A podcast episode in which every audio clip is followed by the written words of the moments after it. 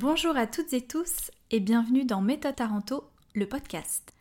Des chroniques et des entretiens, de la culture et des bouts de chemin, du savoir et de l'inspiration, pour toujours plus de motivation. Aujourd'hui, nous allons rendre hommage à un grand danseur.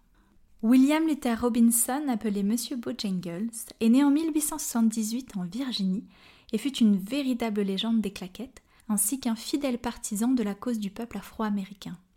Baptisé le nuage de joie noire, il danse depuis son plus jeune âge et forme à 20 ans un duo avec un autre danseur, George Cooper, avec lequel il s'introduit dans les circuits de vaudeville. À une époque où le racisme est omniprésent, les deux camarades ont dû se battre pour interdire les insultes et les calomnies à l'égard des Noirs, en refusant l'une des règles du vaudeville, qui imposait qu'un duo devait obligatoirement être bicolore, incluant donc un homme blanc devant mettre du maquillage sur le visage pour se moquer des noirs, le blackface. Ils ont de ce fait décidé de ne jouer que dans des salles de spectacle avec un public noir. Monsieur Bojangles devint une véritable star au sein de la communauté afro-américaine et obtint un rôle dans la revue de l'impresario blanc Lew Leslie à Broadway, Blackbird of 1928. Ce qui fut l'opportunité pour lui de jouer devant un public blanc, devant lequel il eut un franc succès. Il devient ainsi la première star noire de Broadway. Il a 50 ans.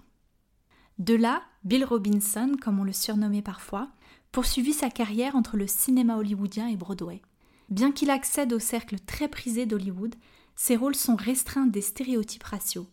14 films, dont les plus connus, sont ceux réalisés aux côtés de la jeune Shirley Temple, soit le premier duo de danse interraciale de l'histoire du cinéma made in USA dans lesquels il interprète le rôle de serviteur, ce qui ne plaira pas à une partie de la communauté noire qui lui reproche de les desservir. Néanmoins engagé, il se bat pour la cause de sa communauté sous diverses formes et soutient un grand nombre d'artistes dont Jesse Owens, les frères Nicolas ou Fred Astaire pour ne citer que. Claquettiste hors pair, il se distingue par sa dextérité, son sens du rythme, sa finesse, sa légèreté et sa précision d'exécution. Sa fameuse danse de l'escalier en est un bel exemple. Avec un capital sympathie évident et ses talents d'interprète comique, il fut l'artiste noir le plus connu et le mieux payé de son époque, soit plus de 2 millions de dollars en tout, et est considéré comme le plus grand danseur de claquettes de tous les temps, inspirant d'innombrables artistes.